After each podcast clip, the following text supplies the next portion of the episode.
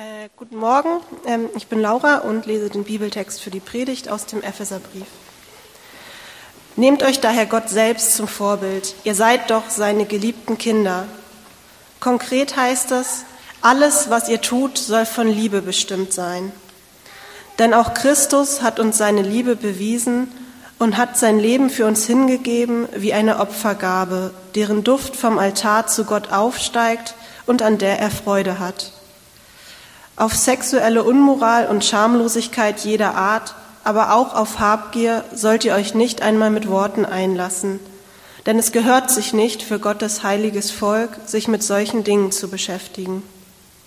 Und ihr Männer liebt eure Frauen, liebt sie so, wie Christus die Gemeinde geliebt hat er hat sein Leben für sie hingegeben, um sie zu seinem heiligen Volk zu machen. Durch sein Wort hat er den Schmutz ihrer Verfehlung wie in einem reinigenden Bad von ihr abgewaschen, denn er möchte sie zu einer Braut von makelloser Schönheit machen, die heilig und untadelig und ohne Flecken und Runzeln oder irgendeine andere Unvollkommenheit vor ihn treten kann. Deshalb, so heißt es in der Schrift, wird ein Mann Vater und Mutter verlassen und sich mit seiner Frau verbinden, und die zwei werden ein Leib sein. Hinter diesen Worten verbirgt sich ein tiefes Geheimnis. Ich bin überzeugt, dass hier von Christus und der Gemeinde die Rede ist. Ihr Kinder, gehorcht euren Eltern, so möchte es der Herr, dem ihr gehört, so ist es gut und richtig. Und ihr Väter, Verhaltet euch euren Kindern gegenüber so, dass sie keinen Grund haben, sich gegen euch aufzulehnen. Erzieht sie mit der nötigen Zurechtweisung und Ermahnung, wie der Herr es tut. Ja, einen wunderbaren guten Morgen nochmal auch mal von mir, von meiner Seite. Bevor wir loslegen, würde ich gern zu Beginn nochmal beten. Großer Gott, unser liebender Vater, vielen Dank für diesen Morgen. Danke für die Zeit, die wir haben, um uns mit dir zu beschäftigen, um uns mit dem zu beschäftigen, was du denkst. Und ich möchte dich bitten für ähm, die restliche Zeit dieses Gottesdienstes, auch jetzt für die Zeit der Predigt, dass du uns prägst, herausforderst, Mut, äh, ermutigst, tröstest, dass du uns begegnest. Amen. Wir beginnen heute, wie ihr vielleicht im Heftchen schon gelesen habt oder von dem Bibeltext euch schon hättet denken können. Wir beginnen mit einer neuen Predigtreihe. Und zwar werden wir uns die nächsten Wochen mit dem Thema Beziehungen beschäftigen. Beziehungen, Sex, Liebe und was das mit Gott zu tun hat. Das heißt, wir werden über die nächsten Wochen so ganz verschiedene Themen ansprechen. So jede Woche wird es um ein Thema gehen. Wir werden über Partnerschaft reden, über Single sein, über Ehe, über Sex und Erotik, über Elternsein oder über die Beziehung zu unseren Eltern. Und ähm, all das werden wir die nächsten Wochen machen. Und was ich heute mit euch machen möchte, ist, ähm, dass ich versuchen möchte, mit euch gemeinsam so einen Einstieg in dieses Thema zu schaffen. Ja, dass wir heute so ein bisschen eine Grundlage legen, ein Fundament, auf der wir dann in den nächsten Wochen so detailliert diese einzelnen Beziehungen angucken können. Und das möchte ich gerne mit euch machen, indem wir uns heute eine Frage stellen. Eine einzige Frage. Und diese Frage ist, was hat Gott eigentlich überhaupt mit unseren Beziehungen zu tun? Was hat Gott eigentlich mit unseren Beziehungen zu tun? Ja, die beiden sind frisch verliebt, schweben auf Wolke 7, alles scheint perfekt, nichts kann ihr Glück trüben. Was hat Gott damit zu tun? Oder sie ist enttäuscht und verletzt, weil wieder eine Beziehung zerbrochen ist. Und sie sehnt sich so sehr nach dem richtigen Partner, aber fragt sich auch, werde ich jemals wirklich vertrauen können? Was hat Gott damit zu tun? Oder er ist seit mehreren Jahren Single und er ist damit total froh und fühlt sich sehr wohl damit. Aber er leidet manchmal so ein bisschen unter den Sprüchen seiner Freunde, die so sagen, ey, was ist denn bei dir los? Und wie wär's denn mit ihr hier oder mit, ey, mit ihr? Was hat Gott damit zu tun? Oder sie sind vielleicht seit Jahren glücklich verheiratet und fühlen sich sehr wohl miteinander, aber Sex ist nicht mehr das, was es mal war. Und eigentlich sehen sie sich nach Intimität und nach Nähe zueinander, aber sie merken, alles scheint so festgefahren. Was hat Gott damit zu tun? Oder schließlich, sie versuchen die Kinder zu erziehen und neben Stress auf der Arbeit, wenig Schlaf und noch dem Stress mit den eigenen Eltern, fragen sie sich, wie kriegen wir das alles zusammen? Was hat Gott damit zu tun? Was hat Gott eigentlich mit unseren Beziehungen zu tun? Was ist eure erste Reaktion, die euch bei euch so hoch, hochkommt? Was hat Gott mit euren Beziehungen zu tun?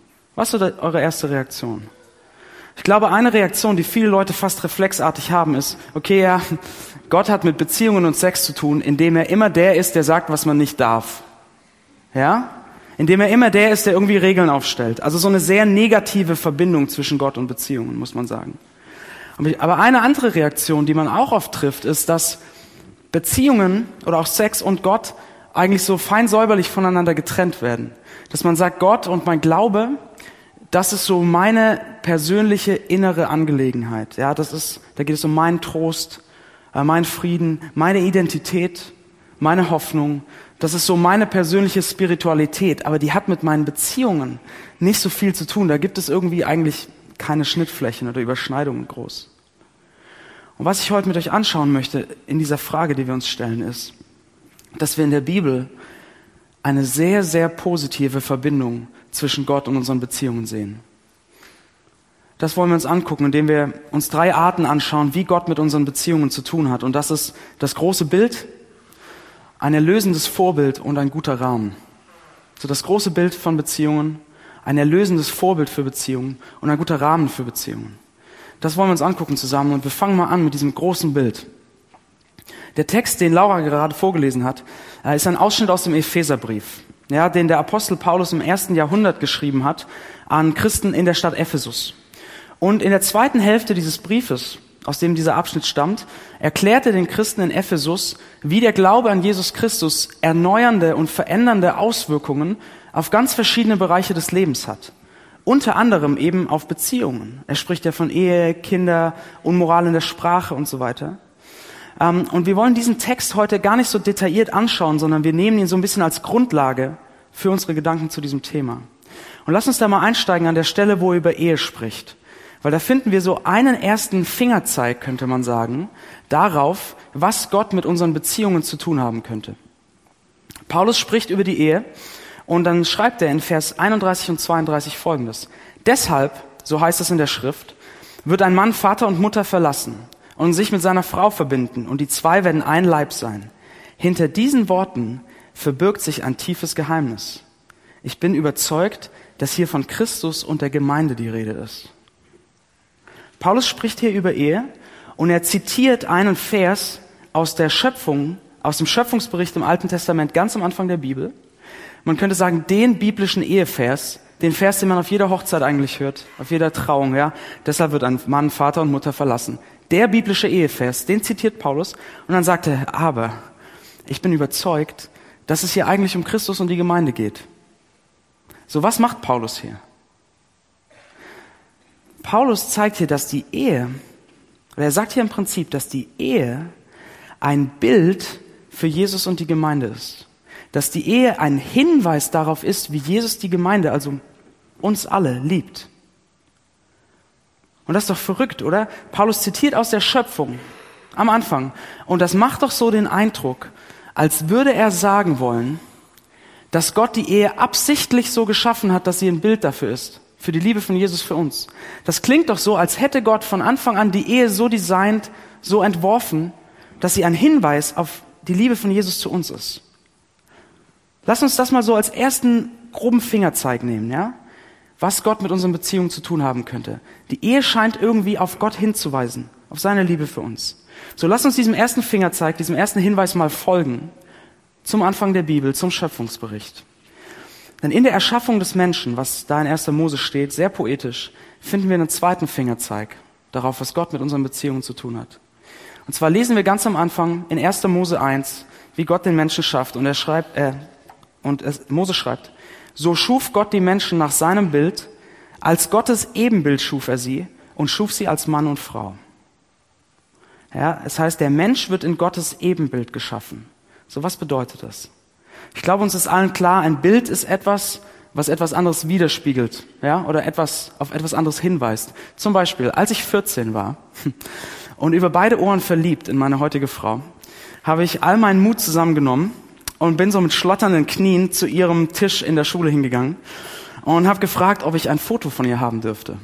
Ja, das war, naja, das war Ende der 90er, das war so diese Zeit, wo man Passfotos getauscht hat. Ich weiß nicht, ob ihr euch erinnert, ja. Man hatte Passfotos von seinen ganzen Freunden im Geldbeutel. Und ich bin dahin und habe nach einem Foto gefragt. Eine Szene, die an Peinlichkeit nicht zu übertreffen war. Und ich habe hab dieses Bild bekommen bin dann ganz äh, beschämt von dannen gezogen. Ähm, ich habe dieses Bild dann immer in meinem Geldbeutel mit mir rumgetragen und ich habe es sehr, sehr oft angesehen. Warum? Weil dieses Bild Linda wiedergespiegelt hat, dargestellt hat, weil es ihre Schönheit ausgedrückt hat, weil es mir auf eine gewisse Art und Weise gezeigt hat, wie sie ist. Und genau das haben wir hier mit der Ebenbildlichkeit. Dass Gott sagt, ich schaffe den Menschen in meinem Ebenbild. Das heißt, der Mensch, wir, die Menschheit, drückt auf eine gewisse Art und Weise Gott aus, spiegelt auf eine gewisse Art und Weise Gott wider, zeigt auf eine gewisse Art und Weise, wie er ist. Und das hat ganz verschiedene Aspekte. Zum Beispiel ein wichtiger Aspekt ist, dass wir Persönlichkeiten sind, wie Gott persönlich ist. Ja, dass wir denken, handeln, wollen, entscheiden können. Aber ein wichtiger Aspekt dieser Ebenbildlichkeit sind eben auch unsere Beziehungen. Seht ihr, es heißt dort in 1. Mose, der Gott schuf den Menschen in seinem Bilde, als Mann und Frau schuf er sie. Das wird in einem Atemzug genannt. Das wird direkt miteinander verbunden. Das heißt, dass wir soziale Wesen sind dass wir uns nach Beziehungen sehen, dass wir Beziehungen leben, das drückt etwas aus von Gott, das spiegelt etwas von seinem Wesen wider. Aber auch Mann und Frau, unsere Geschlechtlichkeit, unsere Sexualität, dass wir durch diese, ähm, durch diese Geschlechtlichkeit eine intime Einheit, eine tiefe Verbundenheit und Hingabe mit einem anderen Menschen leben können. Auch das drückt etwas von Gott aus, spiegelt ihn wider. Versteht mich nicht falsch. Die Bibel beschreibt Gott nicht als körperlich und nicht als sexuell. Ja, darum geht es nicht. Sondern es drückt etwas von seinem Wesen aus, von seiner Hingabe, von der Tiefe seiner Beziehungen. Lass uns das als zweiten Fingerzeig nehmen. Unsere Beziehungen scheinen irgendwie auf Gott hinzuweisen, etwas von Gott wiederzuspiegeln, weil wir sein Ebenbild sind. Und ich möchte einen dritten Fingerzeig noch mit euch anschauen, damit es ganz klar wird, wie Gott und Beziehungen zusammenhängen. Ähm, seht ihr, wenn man die Bibel liest, von vorne nach hinten, ist es spannend zu sehen, dass Gott im Prinzip alle engen menschlichen Beziehungen, die wir haben, als Bild verwendet für seine Liebe zu uns. Zum Beispiel Psalm 103. Ähm, wie ein Vater mit seinen Kindern Erbarmen hat, so hat der Herr Erbarmen mit denen, die ihn ehren. Ja, Gott stellt sich immer und immer wieder als Vater vor für uns. Oder Jesaja 49. Bringt eine Mutter es fertig, ihren Säugling zu vergessen. Und selbst wenn sie es vergessen könnte, ich vergesse euch nicht. Gott vergleicht seine Fürsorge und Liebe mit der Fürsorge einer Mutter. Oder in Johannes 15 sagt Jesus, diejenigen, die an ihn glauben, sind seine Freunde. Er schreibt, ich nenne euch nicht mehr Diener, denn ein Diener weiß nicht, was sein Herr tut. Vielmehr nenne ich euch Freunde. Und auch das Bild von Liebespartnern, ja, von Braut und Bräutigam wird verwendet. In Epheser 5, in unserem Text, den wir gerade gelesen haben, heißt es, ihr Männer liebt eure Frauen so, wie Christus die Gemeinde, also uns geliebt hat. Er hat sein Leben für sie hingegeben, denn er wollte sie als seine Braut in makelloser Schönheit vor sich stellen. Seht ihr das? Alle engen Beziehungen, die wir leben, Vater, Mutter, Kinder, Freunde, Liebesbeziehungen, verwendet Gott als Bilder für seine Beziehung zu uns. Und ich glaube, man, man stellt sich das jetzt leicht so vor. Also so ging mir das oft. So, okay, wir haben Gott und Gott möchte uns Menschen erklären, dass er uns liebt. Und Gott überlegt, wie mache ich das? Und er schaut in das menschliche Leben und fragt sich, wo finde ich ein Bild oder eine Metapher, die das ausdrückt, was ich sagen möchte. Und er guckt so rum und sieht, ah, Vater und Sohn, das ist nicht schlecht. Oder, ah, Braut und Bräutigam, das ist gut, das verwende ich. Und sagt, meine Liebe für euch ist wie die eines Bräutigams für seine Braut. Ja, so sehen wir, so sieht man das doch leicht. Gott schaut auf das menschliche Leben und er sucht nach Bildern und Metaphern, wie er seine Liebe beschreiben kann. Aber wenn man glaubt, dass Gott der Schöpfer ist, dass Gott das menschliche Leben in all seinen Facetten erdacht und geschaffen hat, dann muss es andersrum sein.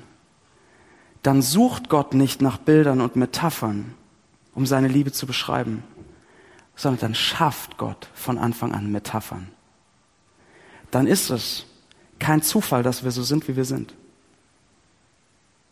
Dann sind wir so geschaffen, dass wir Freundschaften leben und Nähe und Vertrautheit mit Freunden erfahren. Warum? Damit wir verstehen können, was Gott sagt, wenn er sagt, ich will euer Freund sein.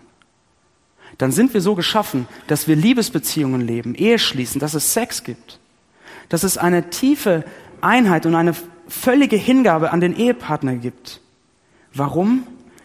Damit wir verstehen können, wie vollständig seine Hingabe ist, wenn er sagt, ich bin euer Bräutigam. Dann sind wir so geschaffen, dass es Eltern und Kinder gibt, dass wir alle Eltern haben und dass manche von euch Eltern sind. Dann ist auch das kein Zufall, sondern dann sind wir so geschaffen. Warum? Damit wir verstehen können, was er meint, wenn er sagt, ich will euer guter Vater sein. Seht ihr das? Die ganze Schöpfung deutet auf den Schöpfer, auf seine Herrlichkeit, darauf, wie er ist und auch unsere Beziehungen. Unsere Beziehungen weisen auf den hin, der der wahre Vater, der wahre Freund, der wahre Liebende ist. Und das heißt, unsere Beziehungen und Gott gehören absolut zusammen. Unsere Beziehungen und Gott, Sexualität und Spiritualität sind nicht voneinander zu trennen. Wir können eigentlich das eine nicht ohne das andere denken. Wir sehen hier eine sehr enge Verbindung zwischen unseren Beziehungen und Gott. Und das ist eine Beziehung, die in beide Richtungen funktioniert. Ja, wenn unsere Beziehungen ein Ausdruck des Schöpfers sind, ein Hinweis auf ihn, etwas, was ihn widerspiegelt in der Ebenbildlichkeit, dann heißt das, dass wir in unseren Beziehungen, in den guten, ja, in den guten Beziehungen, etwas davon sehen können, wie Gott ist, oder dass sie uns helfen können, tiefer zu begreifen, wie er ist. Zum Beispiel, die fürsorgliche Liebe von guten Eltern kann uns helfen, besser zu verstehen, wie Gott uns als Vater liebt. Ich habe in der Vorbereitung von einem Paar gelesen, dass ein älteres Ehepaar, das über die Jahre 20 Pflegekinder aufgezogen hat. Und zwar haben sie das so gemacht, sie sind zu den Ämtern gegangen und haben gesagt, wo sind die Pflegekinder, die die schwersten Behinderungen und die schwersten Traumata haben? Die, die keiner will. Und die haben sie geholt, 20 Stück, also nacheinander. Ja. Ähm, und diese Kinder, die keiner wollte, die haben sie aufgezogen und geliebt und in sie investiert. Und Leute, wenn wir solche Geschichten sehen, menschliche Fürsorge und Liebe, menschliche Beziehungen, wie sie sowas widerspiegeln, Geschichten, die uns zu Tränen rühren manchmal, dann können wir darin was sehen, was Gott meint, wenn er sagt, ich bin euer guter Vater. Unsere Beziehungen können uns helfen, Gott zu verstehen. Aber die Verbindung funktioniert auch andersrum. Denn wenn Gott derjenige ist, auf den unsere Beziehungen hinweisen, wenn er sozusagen das ist, was wiedergespiegelt wird, dann ist auch er derjenige, der uns zeigen kann, wie unsere Beziehungen wirklich gelingen können, wie sie aufblühen können. Wenn sie ein Bild sind für seine Realität, für wie er ist, dann ist er derjenige, der uns zeigen kann, wie es gelingen kann. Dann können wir lernen, bessere Freunde zu werden, wenn wir sehen, wie Jesus mit uns als Freund umgeht. Dann können wir lernen, bessere Partner, Liebespartner zu werden, wenn wir verstehen, wie er uns liebt, wie seine Liebe aussieht. Dann können wir bessere Eltern werden, wenn wir verstehen, wie er uns als Vater liebt. Und seht ihr, dann sind seine Gedanken zu unseren Beziehungen auf einmal nicht mehr einengend oder äh, dieses, oh, was Gott immer will, sondern sind sie wunderschön. Dann sind sie genau das, was wir brauchen, damit unsere Beziehungen aufblühen. Das ist unser erster Gedanke und auch der längste. Hat Gott etwas mit unseren Beziehungen zu tun? Ja, absolut. Unsere Beziehungen drücken etwas von ihm aus, weisen auf ihn hin. Und er ist derjenige, der uns zeigen kann, wie unsere Beziehungen gelingen können. Er hat Gedanken zu Beziehungen, die voller Schönheit sind, die uns helfen können. Und damit sind wir bei unserem zweiten Gedanken. Gott gibt uns auch ein erlösendes Vorbild für Beziehungen. Seht ihr, Gott hat mit unseren Beziehungen zu tun und er kann uns zeigen, wie es gelingen kann. Und das heißt, er kann uns heute helfen, wie wir unsere Beziehungen leben. Seht ihr, in unserer heutigen Zeit, wahrscheinlich zu jeder Zeit, aber heute, in der Zeit, in der wir leben, gibt es sehr, sehr viele äh, Vorstellungen zu Liebe, Sex und Beziehungen. Sehr unterschiedliche Ansichten, die vertreten werden. Und ich glaube, es ist sehr leicht, im Chaos all dessen, was wir über Liebe und Beziehung glauben, so ein bisschen die Orientierung zu verlieren. So ein bisschen den Blick für das zu verlieren, was für unsere Beziehungen wirklich wichtig ist. Und dazu kommt ja noch, dass die gesellschaftlichen Ansichten zu Liebe, Beziehung, Ehe und so weiter ständig im Wandel sind. Denkt einfach, denkt einfach mal daran, wie sich der öffentliche Umgang mit Sex in den letzten 50, 60 Jahren verändert hat. Oder wie sich die äh, öffentliche Sicht von Ehe in den letzten 50 Jahren verändert hat. Das ist alles im Wandel.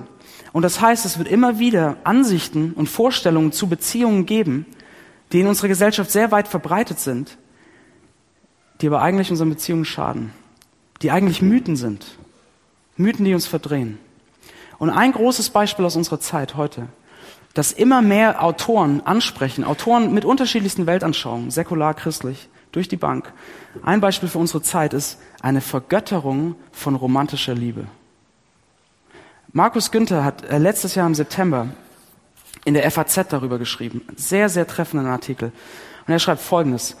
Nichts und niemand, kein Gott und kein Himmel überstrahlt unsere Gegenwart so stark wie der Mythos der Liebe. Er ist der Leitstern unserer Zeit. Dem immer wieder behaupteten Individualismus steht eigentlich ein uniformierter Lebensentwurf gegenüber. Der, der Weg zum Glück ist die leidenschaftliche Zweisamkeit. Das einzige Ziel des Lebens ist es, Mr. oder Mrs. Right zu finden und dann wird alles gut. Der Mythos Liebe erfüllt ausnahmslos, sagt er dann, alle Kriterien einer Pseudoreligion. Diese höhere Macht verlangt Unterwerfung und verspricht im Gegenzug Erlösung und Heil. Sie duldet keine anderen Götter, verspricht den siebten Himmel und droht mit der Hölle des Alleinseins. Die höchsten Feiertage dieser Religion heißen Valentinstag, Hochzeitstag, Geburtstag. Wer sie nicht angemessen würdigt, wird mit Liebesentzug bestraft. Die Grundgebete sind, ich liebe dich, du bist mein Ein und alles, ich bin verrückt nach dir. Die Sakramente, Zungenküsse und Sex. Das sakrale Erkennungszeichen, das rote Herz. Die Ikonen, Fotos von uns. Der Altar, der Ort der Erlösung, das Bett. Die Hymnen, unsere Songs. Und dann sagt er, will jemand ernsthaft bestreiten, dass die große romantische Liebe das ultimative Heilsversprechen der Gegenwart ist? Markus Günther sagt, wir haben heute, wir haben eine verdrehte Sicht von Liebe und Beziehungen. Wir nehmen die romantische Liebe und wir hängen sie so hoch, dass wir alles von ihr erwarten. Und das verdreht unsere Sicht auf Liebe, auf Beziehungen, auf Ehe, auf Sexualität, auf Single-Sein. Und er nennt einige von diesen Auswirkungen. Er schreibt weiter, er schreibt Folgendes. Zu den Kollateralschäden der Ersatzreligion Liebe gehören aber auch die vielen Menschen, die allein sind. Ihr Leben wird als defizitär wahrgenommen. Man vermutet, dass etwas mit ihnen nicht stimmt. Dass jemand freiwillig einen anderen Weg als den Weg in die Partnerschaft geht, ist schlechterdings unverständlich. So oder so, er hat von seiner Umwelt bestenfalls Mitleid zu erwarten. Der Mythos der romantischen Liebe ist eine schlimme Lüge, schreibt der amerikanische Psychiater M. Scott Peck.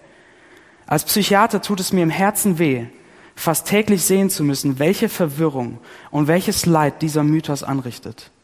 Millionen von Menschen verschwenden ungeheure Mengen an Energie mit dem verzweifelten Versuch, die Realität ihres Lebens mit dem unrealistischen Mythos Liebe in Einklang zu bringen. Das ist ein Beispiel für also einen Mythos.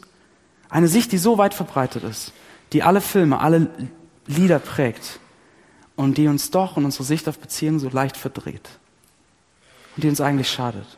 Und Leute, es gibt verschiedene solche Mythen und zu jeder Zeit gibt es andere. Und in all diesem Chaos jetzt, was wir über Beziehungen denken und glauben, ist Gott jetzt so wichtig. Ist Gott jetzt so wichtig, weil er ähm, oder weil seine Gedanken über Liebe erlösend und befreiend sind, weil sie die Mythen entlarven und die falschen Vorstellungen als falsche Vorstellungen hinstellen. So, wie tut Gott das? Wie kann er uns helfen in diesem Chaos der Gedanken? Er hilft uns, indem er uns ein erlösendes Vorbild gibt, indem er uns zeigt, was Liebe wirklich ist und was nicht. Wie die Liebe wirklich ist, die unsere Beziehungen tragen kann. Und das tut er in seiner Liebe für uns, in Jesus Christus. Und seht ihr, wir sehen das im Text. Lass uns nochmal in den Text gehen. Paulus schreibt in Epheser 5 am Anfang, Nehmt euch daher Gott selbst zum Vorbild Ihr seid doch seine geliebten Kinder. Konkret heißt das, alles, was ihr tut, soll von der Liebe bestimmt sein. Denn auch Christus hat uns seine Liebe erwiesen und hat sein Leben für uns hingegeben. Paulus sagt hier erstmal sehr allgemein auf das ganze Leben bezogen. Er sagt, lasst das ganze Leben von Liebe geprägt sein. Aber er sagt diesen Christen in Ephesus nicht nur, tut das und liebt, sondern er gibt ihnen auch eine Orientierung, ein Vorbild, wie er sagt, für diese Liebe. Nämlich wie Jesus Christus sie geliebt hat. Oder etwas später, als er dann über Ehe spricht, also als er den Fokus enger macht und jetzt auf Beziehungen guckt, sagt er genau das Gleiche. Er sagt, ihr Männer liebt eure Frauen. Und was heißt das? Was ist wahre Liebe? Liebt sie so, wie Christus die Gemeinde geliebt hat. Er hat sein Leben für sie hingegeben. Wir haben hier zweimal das gleiche Muster. Wenn ihr wissen wollt, was wahre Liebe ist, schaut auf Christus, schaut aufs Kreuz. Wenn ihr wissen wollt, wie die Liebe aussieht, die euer Leben prägen sollte, schaut auf ihn. Und diese Liebe von Jesus ist eine Liebe der absoluten Selbsthingabe. Seht ihr, Jesus hat seine Liebe zu uns gezeigt und bewiesen, als er am Kreuz gestorben ist, um uns eine Beziehung mit Gott zu schenken. Darüber haben wir die letzten Wochen um Ostern und Karfreitag sehr viel nachgedacht. Und in dem, was er getan hat am Kreuz, sehen wir das Wesen dieser selbsthingebenden Liebe. Als er dort starb, hat er seinen eigenen Vorteil hinten angestellt und hat zu unserem Wohl gehandelt. Er hat nicht nach seinem Glück gefragt, sondern nach unserem Glück. Er hat nicht gefragt, und ähm, ja, was habe ich jetzt davon? Sondern er hatte sich alles kosten lassen. Und Paulus betont es zweimal, er hat sein Leben hingegeben. Die Liebe, die Jesus uns zeigt, die Gott uns vor Augen führt als erlösendes Vorbild, ist eine Liebe der Hingabe.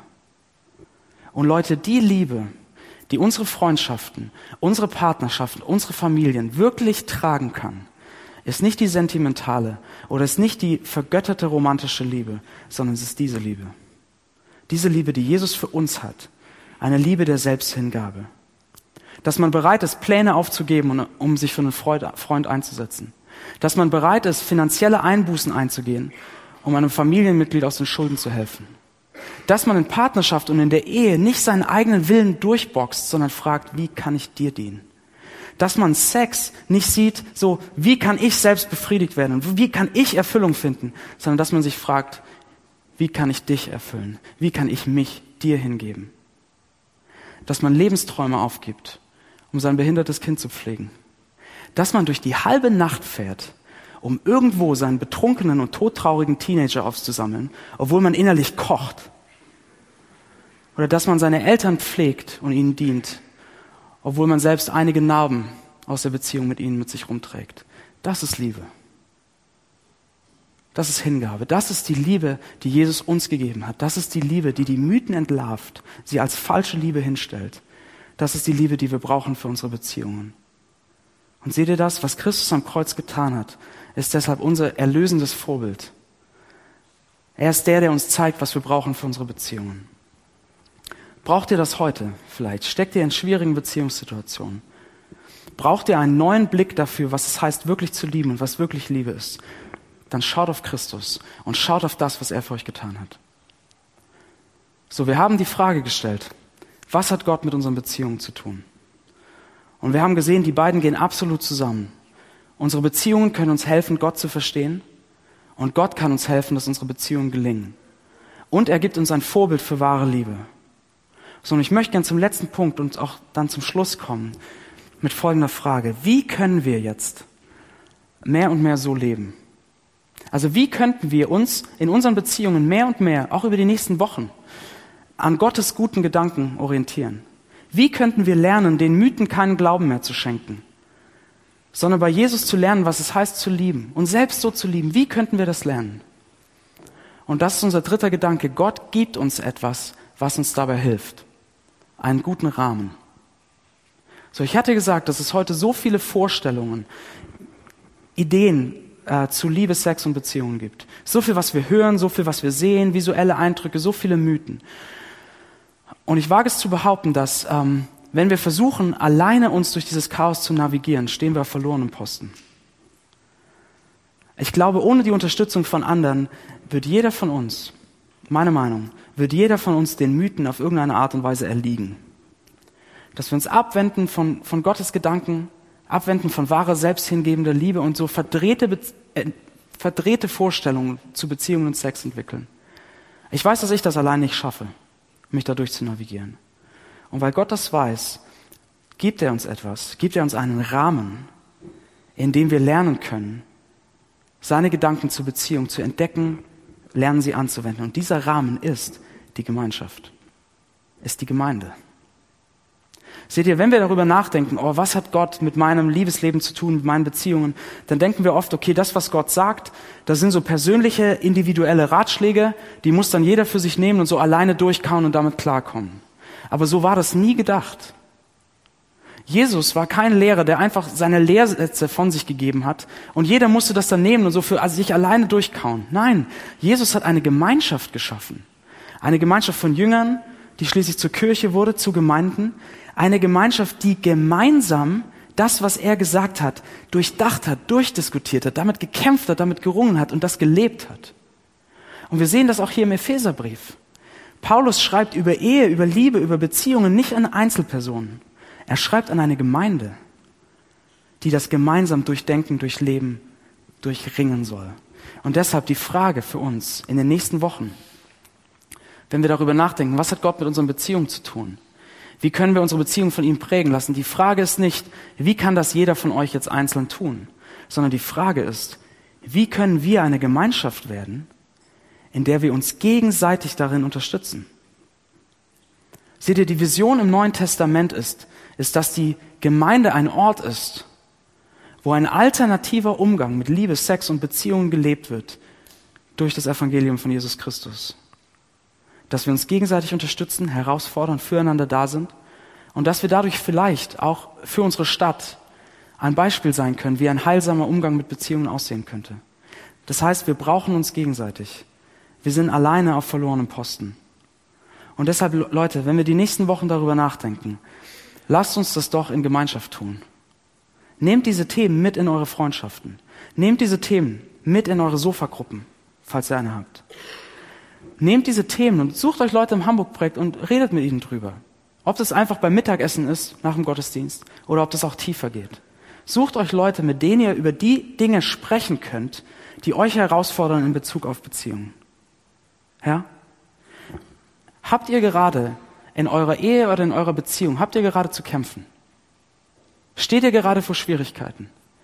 Dann sucht euch Leute, mit denen ihr darüber sprechen könnt. Wir alle kämpfen, das ist keine Schande. Sucht euch Leute, mit denen ihr sprechen könnt, die euch ermutigen mit Gottes Liebe für euch und die mit euch da durchgehen. Oder leidet ihr als Single darunter, unter diesem gesellschaftlichen Mythos, dass man eigentlich kein erfülltes Leben haben kann, ohne diese vergötterte romantische Liebe oder, oder ohne Sex? Leidet ihr darunter? Dann sucht euch Leute, mit denen ihr darüber reden könnt, die euch ermutigen und die diesen Mythos entlarven. Oder habt ihr einen ungesunden Umgang mit Sex? Habt ihr einen ungesunden Umgang oder vielleicht sogar eine Abhängigkeit von Pornografie? Dann sucht euch Leute, denen ihr vertraut und sprecht darüber. Und wir haben genug Leute im Hamburg-Projekt, die damit so viel Erfahrung haben, dass sie euch helfen können. Wir brauchen uns gegenseitig. Ich glaube, alleine stehen wir auf verlorenem Posten. Also hat Gott mit unseren Beziehungen zu tun? Ja, aber sowas von. Unsere Beziehungen weisen auf ihn hin. Sie können uns helfen, Gott tiefer zu verstehen. Und er ist derjenige, der schöne und gute Gedanken hat, wie unsere Beziehungen gelingen können. Er zeigt uns, was wahre Liebe ist und gibt uns dadurch so einen Fixpunkt im Chaos all unserer Gedanken. Und er schenkt uns einen Rahmen, eine Gemeinschaft, in der wir uns gegenseitig unterstützen können, das rauszufinden, wie ein heilsamer Umgang damit aussehen könnte. Gott und unsere Beziehungen gehen zusammen, Sexualität und Spiritualität gehören zusammen. Wir brauchen Gott. Lass uns beten.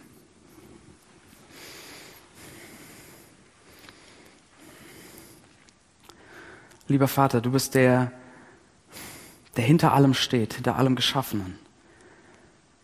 Du bist der wahre Vater, du bist der wahre Freund, du bist der wahre Liebende. Und ich danke dir, dass du all das für uns sein möchtest. Danke dir für deine Liebe zu uns die feststeht, die nicht äh, dem Wandel unserer Gedanken über Liebe unterworfen ist, sondern die ein für alle Mal feststeht. Ich danke dir, dass du am Kreuz uns deine Liebe hast erfahren lassen, deine vollständige Hingabe für uns.